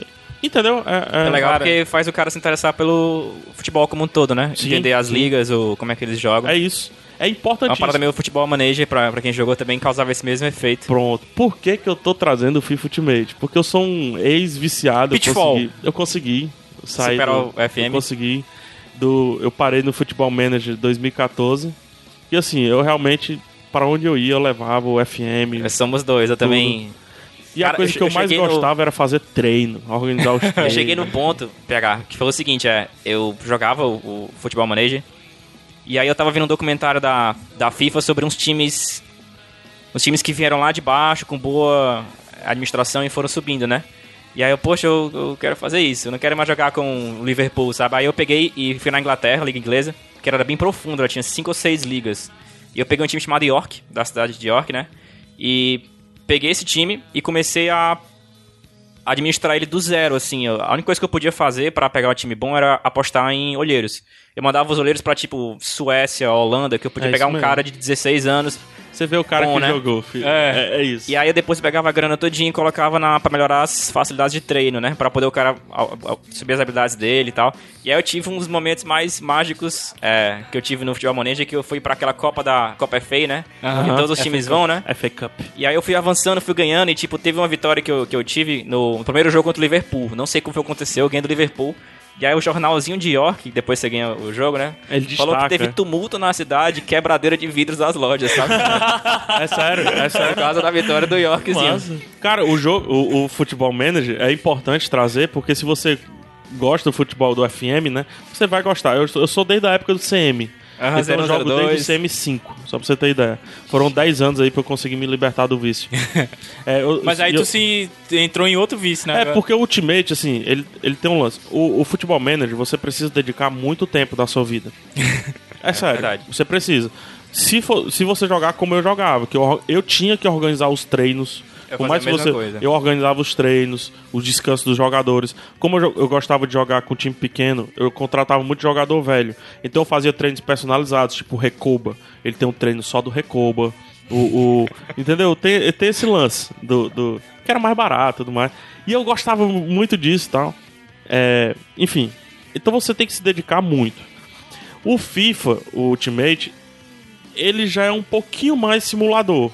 Você tem que se dedicar no lance de comprar as cartas e montar o time com o entrosamento ideal e depois você vai jogar, se divertir. Não é, não é, por exemplo, aquele modo que você passa mais É. tempo mexendo do que Não. jogando mesmo não, o não futebol, é, né? Não é. O futebol manager, legal, o jogo pra mim era o de menos. Sabe, Achei- eu passava, eu passava a semana toda, cara, vou, eu vou jogar um FA Cup, eu tô com o Southampton, vou jogar com o Arsenal. Bicho, eu tinha que naquela semana tentar a estratégia, eu marcava amistoso de em cima da hora pra ver se a, a- estratégia tava funcionando e tal. No FIFA não, você montou, organizou e aí você vai fun, entendeu? Então você passa assim, fica 10, jo- uns 10 jogos jogando ali, né, partidas normal e vai ganhando dinheiro, vai tudo mais. Depois você diz assim: hum, cansei desse time, hum, o, o Hulk não tá bem aqui na ponta direita, quero inovar, quero outra coisa. Aí você vai atrás de outro time e tal. E tem os desafios. Esse desafio que você falou do, do Futebol Manager, eu também, eu também trouxe pro Ultimate, que é do tipo. Eu quero montar um time só com a Liga Americana. A Liga Americana não tem tantos jogadores bons. Então, se você montar um time com jogadores da Liga Americana, você vai sofrer. Mas só que é divertido. É ter um desafio a mais, né? Mas é tão Entendeu? legal, tipo, eu joguei mais ou menos, o PH sabe o peso disso. Eu joguei uns, umas 12 ou 13 temporadas, sabe? No, no Futebol Manager. Eu, eu tenho vergonha de dizer quantas temporadas eu atingi com o Southampton. Cara, mas Eu, sou cheguei... a Ser Wenger do Southampton. Tu é o quê, mano? o Acer Wenger do, do É, é Southampton. o, o técnico do, do Arsenal, pô. Cara, mas Tá eu, uns eu, 30 anos. no- 20, 30 anos, sei lá. eu fiquei tão envolvido com esse timezinho de York que eu visitei a cidade de York, sabe?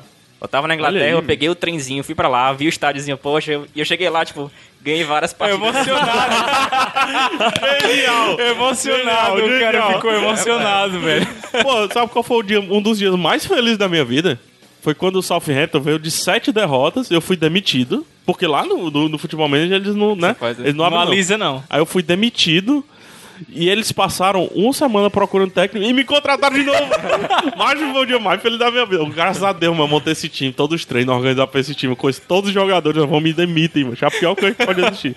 Mas enfim. só Cara, assim, e eu, né? e eu queria dizer que isso, eu sou jogador de pés. Eu jogo o Eu Winner jogava a Master Liga, né? É, eu jogo a É, a Master, Master League. Joguei muito a Master Eu League. jogo a Master Liga, mas assim, é porque eu não consigo jogar Nunca FIFA. comprei uma Mokashi como primeiro jogador e coloquei o Babangido no ataque. O Babangido, nunca era isso que eu tava tentando me lembrar. Eu ia Nunca dizer o fiz Canuma, não era o Babangido no ataque. Nunca fiz isso. Cara, e, e eu sou jogador de PES sempre. Eu tenho o, o, o PES 2015 e tal, gosto muito do jogo, mas esse lance das cartinhas do Ultimate quase me fez ir pro FIFA. Eu, eu acho que o PES, assim, eu, eu, eu não sou dessa galera PES ou FIFA. Eu gosto dos dois e tal. Só que. Mas tu joga PES? Jogo, eu tenho PES e tudo. Ah. É.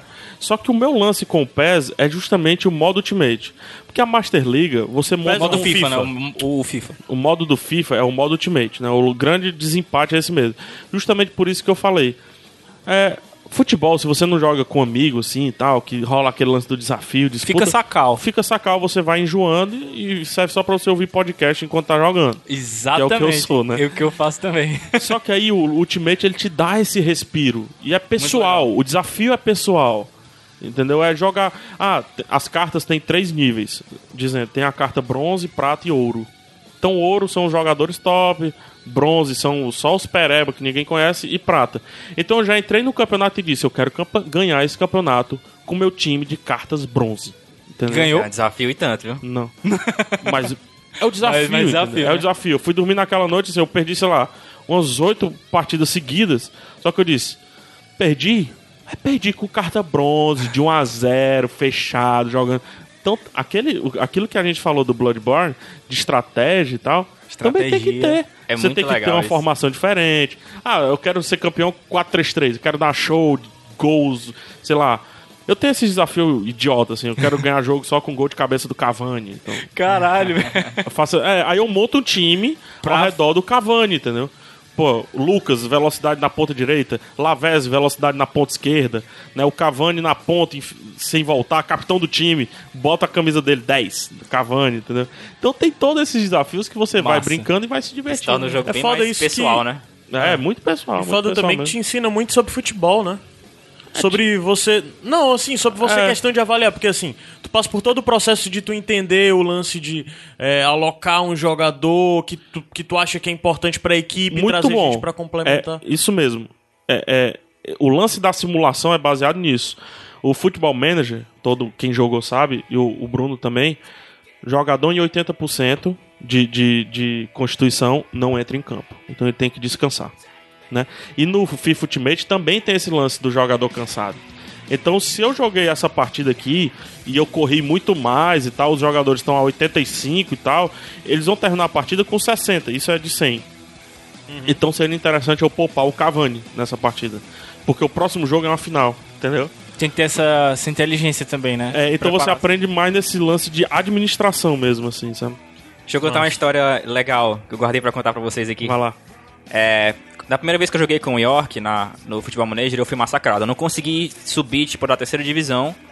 E aí eu, eu, eu vi que não dava, sabe? Aí eu entrei, e agora, o que, que eu faço? Aí eu gostava muito de ver documentário de futebol clássico, sabe? É. E aí eu descobri que de tempos em tempos acontece que uma geração nasce em um time ruim e o futebol daquele país é elevado, como aconteceu com a Holanda do Ajax e tal. Aí eu pensei, pois pronto, o meu jogo vai ser esse daí. Eu vou no editor do Futebol Manager, vou colocar dois talentos que são muito ruins, mas tem um potencial 195, que era o máximo do Futebol Manager, num time ruim que é o York, e é meu desafio, eu vou colocar que eles amam o clube, né, pra ninguém sair do clube. E eles ficam E eu, e eu vou ver se eu consigo treinar esses caras até o fim pra fazer uma geração como foi a do Ajax na década de 70, né? E aí eu fiz isso. E um dos jogadores que eu tinha colocado em homenagem ao Ajax era o Cruyff. É como se o Cruyff tivesse renascido, Johan Cruyff do Caraca, da- olha aí. carrossel holandês. Ele e tá aí contando a coloquei, história, mano. coloquei, tipo, lá no timezinho com 16 anos eu tinha que... E eu coloquei o Cruyff como era o Cruyff do Ajax. Era um cara muito versátil, jogava no meio, maestro, essas coisas. E era um cara, tipo, bem ativo pra falar com a imprensa, essas coisas. E aí é... Por causa disso, eu falava com meus amigos e muitos deles não conheciam quem era o Cruyff, o Ajax, do, do carrossel holandês, etc. E eu fiquei, poxa, é incrível que eles não conhecem quem é esse jogador, a história dele é tão legal. E eu tinha um documentário da, do Cruyff, e aí eu resolvi, tipo, editar o- esse documentário e fiz um clipezinho com as jogadas do Cruyff, sabe? Aham. E mostrei pra uns dois amigos meus que eu queria que sabesse quem era o Cruyff, né? E aí depois eu subi no YouTube. E aí depois de mais ou menos, sei lá, seis meses eu comecei a receber um monte de e-mail. E eu fui ver o vídeo tinha 1.8 milhões de views, sabe? Caramba! E aí, esse vídeo foi divulgado no aniversário de 50 anos do Cruyff, uma coisa na televisão holandesa, sabe? E aí, tipo, bombou, recebi e-mail de todo canto. A música que eu usei era de uma banda chamada Twisted Sister, eu recebi um e-mail que a banda autorizou a música para aquele vídeo, porque eles gostaram, sabe? Caralho, que nóia, cara. Que o quão insano é isso, né? Pô, o vídeo tá linkado aqui, ainda tá É, não vou- tá, Vitor? Tá, tá assim. Vamos Caraca, mas é bizarro, bicho. Bizarro, história bizarra. Que história massa. Futebol Manager. Status do PH Meia-Noite, editando filmes do Romário. quando ele for deputado, quando ele for talvez presidente, meu o, amigo. o Cruyff tenha visto esse vídeo, né? Seria Cara, isso legal. que tu contou do futebol. Eu- vamos fazer o seguinte: vamos parar de falar de futebol manager, dar um programa inteiro, chamar a galera que só jogou futebol manager e contar os caos aqui. É, tem muita história legal. Tem muita história, cara. Seria massa. Cara, seria massa. tu tem noção que é ganhar do Manchester City no final do no FA Cup? Tu chegar com um time pequeno, time de segunda divisão, e tu, nossa, mano, é maldito futebol clube total, mano. Total. Cara, eu, jo- eu não é- jogava com os times grandes. Eu não jogava com time grande, só time pequeno. E minha estratégia era contratar jogadores velhos. Tinha um jogador que eu entrava, e- ele tava novo, né? Ele tava assim, no 26. Seis temporadas depois ele tava com 31, 32. Eu, venha, pode vir, entendeu? E eu trabalhava aquele cara, era a temporada daquele cara. Era legal. Mas é Ah. divertido demais. né? Vocês causaram um problema pra mim. Se emocionou, o PH se I emocionou. need more wine. Mas enfim, vamos lá. É isso. FIFA Ultimate Team. Não, não sei como conseguimos falar tanto aqui. Agradeço aí os amigos E ainda aí que nasceu uma pauta aí que tá por vir de... de- Porra! Futebol se cadastre, Projeto, se cadastre você de Fortaleza. Faça as inscrições aí. Faça as inscrições, né? Fazer... Macho, fazer um storytelling, um programa de storytelling. Storytelling. Dá- Boa ideia, viu? Dá pra fazer. Dá pra fazer Tô aí. pensando, dá pra fazer. Projetinho, hein? Dá pra fazer um podcast acompanhando a história do time, assim. É. Caraca, já pensou? Tu começa a dirigir um time, aí tem um podcast semanal daquele time que tu lança. Aí você vai postando os resultados, fazendo jornalzinho e tal. Pô, a gente pode fazer que nem time de futebol americano. Cada um, cada um aqui pode longe. ser. Pensou nisso? O cara pode. O PH, quando fica olhando pro lado assim, ó. É. Tu pode ser o. o- tá só- ele só quer uma cordinha pra fazer a coisa, sabe? tu pode ser o técnico do ataque, o Bruno o técnico da defesa. O outro o, pega o, o Erinaldo pra ser o, o, o empresário, pra contratar os jogadores. Tem um assessor de imprensa e tudo, pô. Massa, Genial, massa. genial. Enfim, é isso. FIFA Ultimate Team, descambamos e falamos um pouco de Futebol Manager. Acho que realmente não tinha como não falar, porque Aham. eles se influenciaram. E vamos lá, trocar a cartinha PH Santos aí na live. Massa. Show de bola? Vamos subir a música. Musiquinha. Esse é o Iradex Podcast carteado.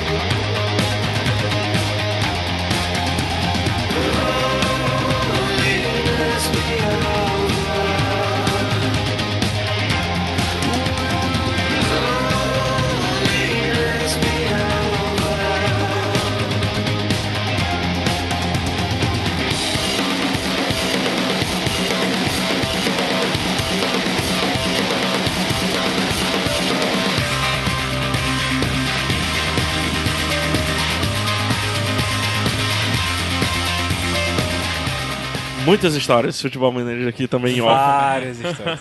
Macho, eu tenho que criar um projeto. Tem que ganhar, tem que ganhar dinheiro com futebol manager. bônus track, Gabriel, você disse que tem um bônus track bom. Cara, o bônus track é legal. É, se você estiver escutando próximo à data de lançamento de- de- desse programa, então tá bem recente ainda. Agora, no dia 19 de maio, é, foi lançado o Open Beta do último jogo da Blizzard, que é o Heroes of the Storm. Que é um jogo, pra quem conhece o estilo MOBA, né? Mais ou menos no estilo do League of Legends, do Dota. Que é com os personagens do universo da Blizzard. Então tem personagem do Diablo, tem personagem do World of Warcraft, personagem do StarCraft. E o jogo foi lançado acho que há uns seis meses em modo alpha e modo, modo closed beta, né? Ou seja, só quem podia jogar é quem tinha recebido a chave de acesso. E agora eles vão abrir pro, pro modo de teste de todo mundo, vai ser aberto, porque o jogo já vai ser lançado no dia 2 de junho, oficialmente. Então assim, o jogo tá muito legal, eu jogo desde o alpha, muito legal mesmo, foi corrigida muita coisa. E assim, quem gosta da, da Blizzard, quem gosta do estilo, né, o, o, o MOBA, é, é uma ótima dica. Então, a partir do dia 19 de maio, Repete tá o nome. liberado. Heroes of the Storm. Heroes of the Storm. Isso. E é bem legal mesmo Parece o um jogo. título de música do Blind Guardian, né? Seria um, seria um ótimo título. E é legal porque ele fica assim no meio termo entre o, o- o Dota 2, que seria pra realmente os caras que sabem jogar muito, e o League of Legends, que é muito fácil. Então ele é o, o meio termo, um, um Legal. jogo diferente. Tem bônus track, Caio? Tenho. é, eu vi ontem de madrugada, enquanto devia estar fazendo trilha e separando coisa pro Sem Fim que a gente vai gravar já já. eu vi um, um curta é, que foi publicado no Update or Die. é, que é um curta, eu acho que deve ter 10 minutos. Que é In a Relationship. Eu vou linkar aí no post, o, o post do Update or Die. É, e é um curta que retrata dois casais. Um casal que acabou de se conhecer e tá, tipo, começando, ficando, né? Dating, como eles falam lá, pra gente aqui se conhecendo, ficando e tal. E outro casal que já tá junto há cinco anos, sabe? A narrativa é muito simples, mostra uma cena dele, depois aquela coisa de É ficar curta, falando. curtamentary? Ou é, é... É, é meio mockumentary, é meio, sei lá, Modern Family. É mais Modern Family, que fica filmando direto ele de vez em quando eles falando, falando pra câmera. Mas assim, é, é- curta bem simples, nada primoroso em questão de estética e tal, mas roteiro é cirúrgico, cara. E eu acho que qualquer pessoa que já esteve no relacionamento tem uma hora vai ver e vai se identificar com alguma coisa, sabe? Gabriel não pode assistir. Não, Não. Gabriel está O- desmaiado. Eu estou desmaiado. O, o mais legal do documentário é que ele fala o quanto as pessoas se sabotam dentro de relacionamentos. Fato. Foda, assistam esse documentário. Repete o Simples. nome? In a Relationship, o diretor é Sam Boyd. É, tá publicado pelo, no Vimeo, infelizmente não tem legenda. Legal. Mas acho que dá pra ver fácil. Um relacionamento em inglês, né? In a relationship. É. É, isso aí. Tem bônus Em track? um relacionamento. É, eu tô lendo agora a, a prosa do, do Peter Pan, a história original. Ó. E Aquele da Kozak? Aquela eu tô edição da editora Zaha. Ah, da, da Muito Zaha, bonitinho desculpa. o livro, sabe? Da Zaha é o, é o capa dura. É uma capa É. dura. É bonitão. É legal, é, sempre foi uma história que eu gostei muito e eu acho que se você gosta do Peter Pan, você tem que ler a história original porque não que ela seja excepcionalmente boa ou algo do tipo, mas porque ela é muito imaginativa e as adaptações elas usam o conceito da pessoa que é, dirigiu, né? Eu acho que a forma como eu tô lendo, eu imagino a Terra do Nunca e as aventuras do pessoal lá de forma diferente do que fizeram e No filme e tal, né? No desenho. nos filmes, né? E eu acho que é uma experiência legal. É uma história muito imaginativa mesmo. Acho um trabalho de subjeti subjetividade, né? Subjetivismo, sei lá, muito grande, o, o Peter Pan. Eu também li, eu li tanto quadrinho e tal, só que ele perde um pouco. Porque ele te mostra, né? É. Acho que o grande lance do Peter Pan é, é quando não te mostra, entendeu? Por mais que você já tenha a visão, né? Mas bacana, muito interessante. Eu tô com um pigarro aqui. Minha indicação você? é completamente bizarra. Peço perdão se eu, se eu vou ofender alguém com isso. Mas vá de coração, Ofender? acredite. Acredite. É só isso que eu tô falando. Eu quero que vocês revejam o Titanic. Ah, sim. E Cara, eu, eu fiz isso, eu indicação fã, de é um puta hora. filme muito bom. E se você for rever, eu faço um pequeno adendo, procure um documentário que passou sobre a reconstrução do talher, sabe? Os- É. a- tudo que foi usado no Na navio, Discovery, né? as roupas, os talheres. Ah, eu já vi esse documentário. Foi é um bom trabalho mesmo. excepcional do filme, sabe? Pô, cara, eu, eu não gosto de Titanic. O PH ontem tava falando, mas ele Indicação usou de última bons hora mesmo. Quero foi, que tu foi de madrugada, tu mandou. É justamente por isso que eu vou dizer. Primeiro, uma obra, ela, ela não envelhece junto com você, mas você envelhece junto com a obra. Faz Entenda a sentido. diferença que eu tô falando disso.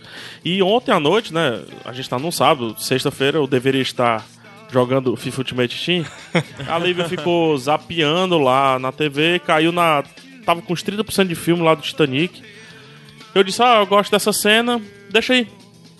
E aí a gente ficou assistindo, assim, mexendo no celular e tal, não sei o quê. Aí eu comecei a prestar atenção no filme, eu fui. fui submergindo, literalmente, né? A imersão foi começando e tal, e eu me toquei assim, cara, esse filme discute feminismo, machismo, sabe? O papel da mulher e tudo mais. Porque tudo parte. A história do filme, não o Titanic ser afundado em, em si, né? O Titanic ser afundado tem até uma discussãozinha se você quiser falar sobre, sobre egoísmo, egocentrismo. tudo- Orgulho. é, orgulho e tudo mais. Mas a história do filme em si, ela parte do, do, do, do, do ápice, né? De um lapso feminista quando não se discutia isso, né? Que é o lance da Rose não, não querer aquele casamento, não querer aquela vida, não querer é, ser princesinha como a mãe dela queria e não querer ser usada pra ser casada, né? Porque eu acredito isso, existem várias vertentes de feminismo, por favor, da- cuidado com a sua, mas eu acredito que feminismo é justamente a liberdade de você, de você mulher, querer fazer o que você quiser, né? Do jeito que você quiser. Que seja casar, entendeu? O feminismo não é não casar. Seja ser né? dona de casa, né? Isso. E ela queria o... Desde o- que ela possa escolher o que ela e, é- quer. e era, ela queria o pobretão, né? De certa forma. Nem sei se necessariamente o pobretão, mas ela queria mais... Queria liberdade. Liberdade. Ela não queria mais aquela vida, entendeu? Uhum. E tem uma cena linda que afirma isso que eu tô falando, é o carimbo. É quando ela vai jantar ou almoçar, enfim, não sei. E na mesa do lado tem uma meninazinha que ela senta toda curvada, do jeito que eu tô agora. É, é foda E daí a né? mãe dela, ó, pá, pá, pá, aí ajeita, coloca a mãozinha nas costas dela e coloca ela bem ereta e faz ela colocar o paninho assim nas coxas, bem direitinho, pegar os talheres todo direitinho. Por quê? É a preparação da mulher, Da da esposa, visão imbecil da mulher, né? Que tem que casar e tem que, tem que ter o Boas porte e maneiras. tudo Mulher- mais, tudo tem mais. que ser o né? troféu também, né? É isso. Então, veja com esse, com esse olhar, busca esse olhar. Acho é legal, filme- é legal. né? Você vai ter uma nova visão crítica sobre o filme, né? É engraçado. Faz muito forma. tempo que eu tinha assistido o Titanic e como eu envelheci e eu participei de outras discussões na minha vida, o filme mudou. Uhum. O filme hoje tem um peso completamente diferente pra mim.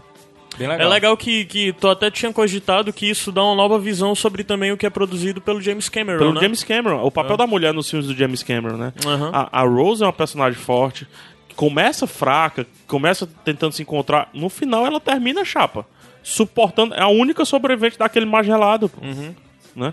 Então Aí, é da uma mulher mesma forte. a forma, Sarah a Connor, Sarah Deu Connor, spoiler. nem se tu fala. deu spoiler. Oh, spoiler Titanic, velho. A Sarah Connor, nem se fala, né? E a meninazinha que eu nunca, nunca lembro o nome dela do Avatar, que tem um papel muito. Nefertiti, É. Nifal- Não, mano. Não, é, é um nome, mas é com, com N. Ni- que tem um papel muito importante também no, no, no, no filme, né? Então, É. parabéns, James Assim, Camarão. Me deu, Parabéns. curio- me deu curiosidade, vou acabar revendo. Não sei É. se Titanic, porque eu acho Titanic um filme longo demais. Lê, e vê até a metade, porque ele discute isso até a metade. É? Do meio pro fim. Eu quero ver. Já, é já, é já quebrou as amarras, a Rose já quebrou as amarras e ela já Aham. venceu o machismo, entendeu? Do meio pro fim do filme ela já venceu. Então é só uma história de sobrevivência. É um tema que eu, pessoalmente, tenho me interessado muito, essa questão de representação feminina. E pra mim rever Titan... para mim rever vai ser legal porque eu vou ver com olhar crítico mesmo, eu inclusive quero- pra dizer que é isso tudo ou não é isso tudo. Quando tava no, no apagar das luzes do filme, desculpa me alongar um pouco no bônus Não, mas é tudo eu bem, acho tá, que a a gente nunca gente vai tá trazer essa O programa é discussão. teu, macho. É, no, apa- no apagar das luzes, a, mina, a, a, a Rose sugere que ela morre, né? Lá no, no navio, tá? A, a, a Rose que tá contando a história, né? A narradora, né? E, e ela tá lá no navio e tal, e ela sempre diz, eu sempre viajo com as minhas fotos. Cara, isso é muito representativo, isso pode ser uma besteira de uma velhinha. Só que aí no final, a câmera passeia pelas fotos dela, é- são os últimos frames do Titanic. E ela vai reconstituindo e tudo mais. E como ele foca aquela mulher, o James Cameron, é muito importante. Porque as fotos são de conquistas dela. sim, ela é cavalgou, verdade. É ela verdade. foi aviadora, ela casou várias vezes, né? Mais de uma vez, e por aí vai. Então, é uma mulher de conquistas, né? Totalmente aquém do tempo Foi que ela viver foi a vida criada. dela né? do jeito que ela queria, né? Do jeito que ela queria e do jeito que o Jack ensinou, né? Isso. Naquele, naquele. Olha o Titanic, velho. Olha a cor boa. Naquele restaurante lá que eles estão conversando num jantar lá e o Jack, não, eu vivo hoje, eu. Parada carpedinho e tudo mais. Só que levou pra ela, né? Porque esse assunto pra mulher é complicado. É diferente, principalmente naquela época que eles estão discutindo tudo. Muito Uhum. bonito. Massa. Muito, muito bacana. né? Vamos rever Titanic. Relevante, E relevante. vamos rever no- filmes antigos buscando novos olhares. Acho que Eu adoro fazer isso, cara. né, mudamos. Nós mudamos e os filmes mudam também. Aham. Show de bola? Massa. É isso, institucional, Caivans. Vamos falar Tô do. tocado, vamos falar tô da rede? emocionado. Vamos falar da rede Iradex Ah. de podcasts. Você pode escutar lá. PH Santos Show. Espero que finalmente tenha sido lançado o oitavo e o nono episódios. Eles estão prontos, eu só não lanço por. Por porque eu tô assistindo Titanic. É. Mas enfim, ele tem um formato diferente agora, vão ser por temporadas, né? Então a cada 10 episódios fechamos uma temporada. A temporada tem 10 episódios. E os 9 episódios são entrevistas. Um ou outro pode sair do formatinho de entrevista, a, a bel prazer. E o décimo é no formato storytelling. Então eu vou contar uma historinha de uma forma, maneira diferente, puxando da edição e tudo mais. Fechou, eu passo uns dois meses programando, organizando a próxima temporada e aí a gente vai. Temos o Sete Reinos que tá literalmente, falando de Titanic, né? A venta e popa. né? Tá Pensei truando que tu ia dizer afundando. os, o- os, os downloads assim tão exponenciais, Caio. Espero que você tenha olhado os últimos números. Já tá começando a chegar no Iradex. Porque nós estamos acompanhando de fato Game a of quinta Thrones. temporada de Game of Thrones aí. Isso. Então, se você gosta da série, se você gosta dos assuntos, vá lá para os Sete Reinos, iradex.com.br. É. E a proposta- iradex.net barra Sete Reinos. E a proposta é que a- a- as análises fiquem cada vez mais, Sim. mais profundas. Até porque E- vai se repetindo o E, assunto na é, série. a gente tá querendo também passar, introduzir algumas coisas a mais de, do tema, de expandir o Isso. que às vezes a série não. A série mostra, mas só que não tem como dar Isso. profundidade, por causa da, da questão narrativa e tudo mais. A gente quer procurar dar uma profundidade maior nisso na conversa que acontece e tudo mais. Acompanhe, tá bem legal. A gente já começou a explicar algumas coisas, até teorias de coisas que são externas à série. Que a série tá flertando e tal. É isso. Tudo, tudo com spoilers moderados e avisados antes com, com a devida decência. Vale dizer também do Isso é Muito Tarantino? Isso é muito Tarantino. E- Isso é muito Tarantino. Ainda estamos em negociações se, se é um podcast da rede, se é um... Mas Isso é Muito Tarantino tá de volta só no feed, então procura aí no seu agregador de podcast Isso é Muito Tarantino. É. Eu não vou explicar. É, não- é, beleza. Escute. Procure. Eu não vou explicar. Tem Jurandir Filho e tem PH Santos. Tem- Sempre. é, Tem cocô, tem, tem conversa muitas coisas, né? É, é um, é, é um. Literalmente um papo de bar, um papo de restaurante. Por aí Esse sim é. vai. Esse sim é, de ao fato. contrário do que os outros. Eu a garanto. né? é. É internacional. É internacional, sim. Foi pra, foi pra Orlando, conversando lá. Mas enfim, é isso. Isso é muito Tarantino, Sete Reinos e PH Santos. Show! Vamos lá. Facebook, Facebook. Oh, desculpa. Vai, Gabriel. Gabriel. facebook.com.br iradex. Ira, oh, é, sempre tem isso, né? É. Twitter do Iradex, twitter.com.br iradex. Face, do Instagram do Iradex. instagram.com.br iradex. What- WhatsApp, Bruno. Não sei. Sincero, Bruno, Sacanagem, né? 85DDD 9760 1578. 85DDD 9760 1578. Muito bem. E É o aí. e-mail, né? E-mail. podcast.iradex.net E não esqueça de Muitos comentários Ruma, nas últimas- comentário, en- Entre no nosso grupo do Facebook, a gente quer falar com você por lá. Isso aí. Bando de Ruma. Fica ligado lá no grupo, porque a gente vai... groups barra Bando de Ruma. Fica ligado no Band Rumo que a gente pode definir pauta por lá, a gente pode Só fazer pra dizer coisa. que se aparecer gente lá, quando- como a nossa expectativa diz, a gente vai lançar programa exclusivo. Eu tenho três programas editados, viu? É. Três programas, 20 minutos, Sem 25 fim, E, minutos. e não tudo ligue mais. não, porque lá só tem bicho manso. É. É, é terra de gente homem. É, cala né? macho. Lá é pra puxar peixeira mesmo. É. Mas enfim, é isso. Eu fui PH Santos. Caio Anderson. Gabriel. Bruno. Só pra dizer, a Nós música que vai encerrar é a Podcast. música do, do Tame Impala, do disco novo que tá pra sair, que eu tô ouvindo em repeat direto. E Essa pra mim- música. E a- o disco, a banda mudou muito, deixou de ser mais psicodélico e tal, tá mais comunzinho. E pra mim já vai, eu tenho certeza que vai ser um dos discos do ano. Fique com Eventually do Tame Impala pra É fechar. isso. Até Ok? semana que vem. Até. Um beijo no coração de todos. Tchau. Beijo.